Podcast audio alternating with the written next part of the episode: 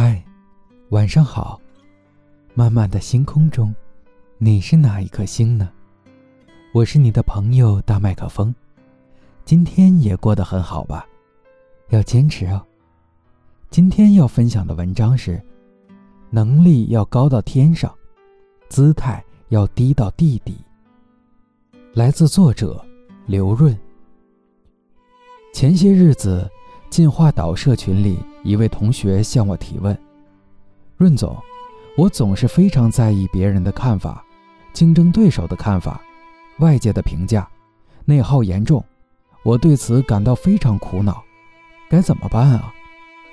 我说：“这其实是一个自我评价体系的问题，和你分享三个关键词吧。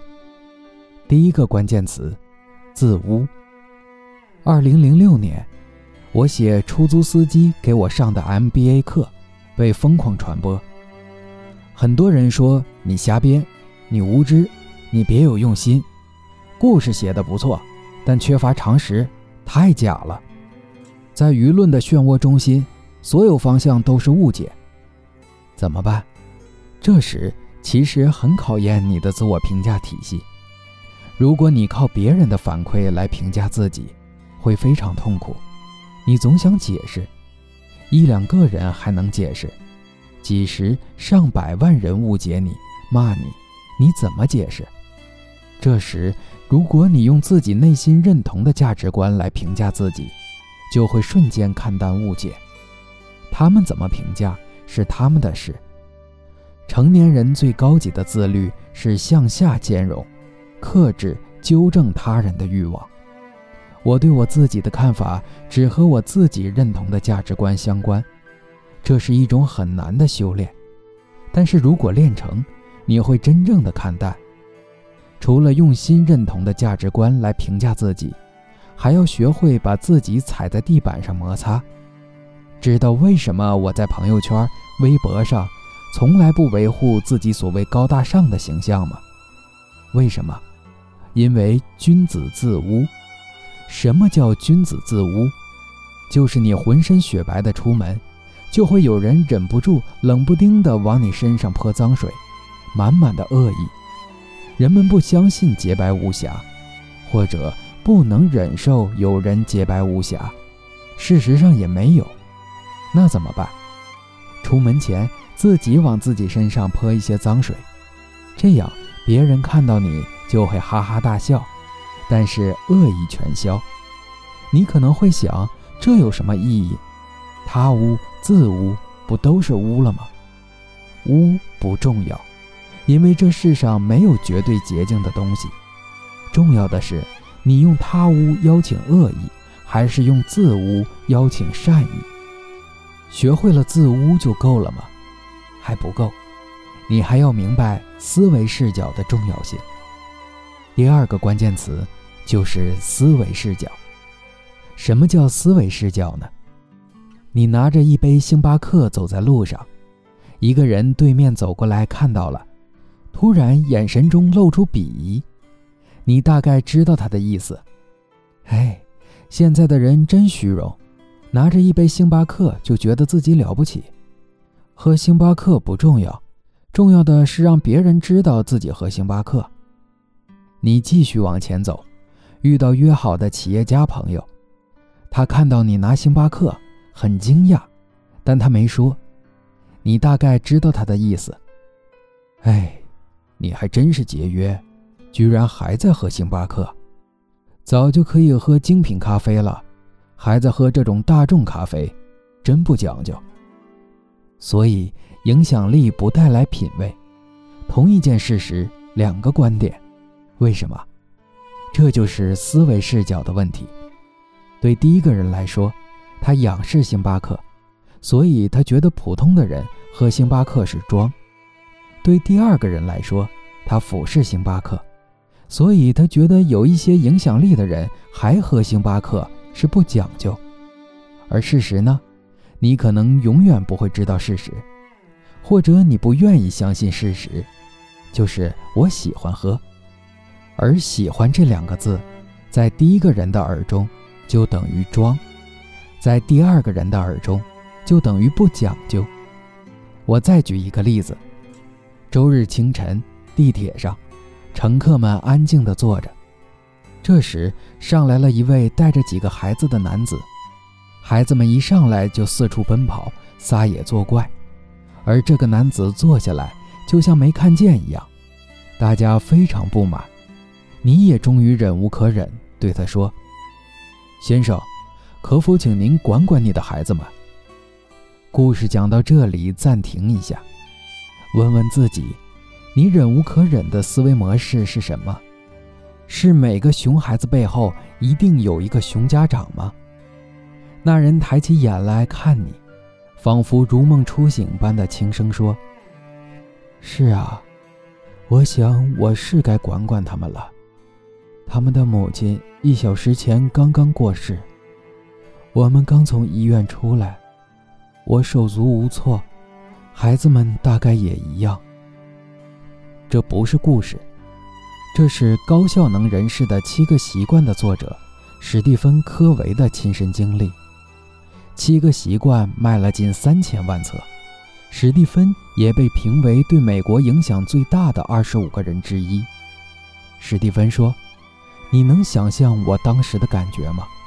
我瞬间怒气全消，非常自责。”同情与怜悯之情油然而生。啊，原来您的夫人刚刚过世，我感到很抱歉。我能为您做些什么？讲这两个故事，是想告诉你，有时候错的不是世界，错的是你理解世界的思维模式。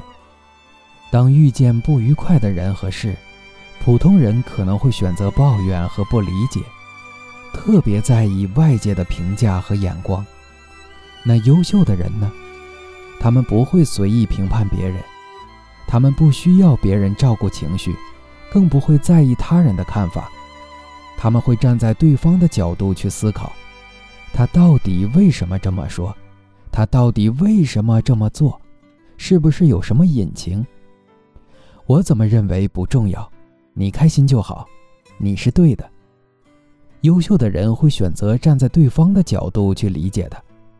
每个人都在以他的理解和经历构建自己的思维模式，然后再用这个思维模式理解这个世界。因为思维模式的不同，同一件事，不同的人做，效果会截然不同。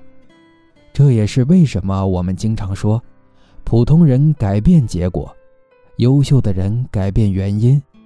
而顶级优秀的人改变模型，顶级优秀的人和普通人之间的差距，其实就在于他们的思维模式完全不同。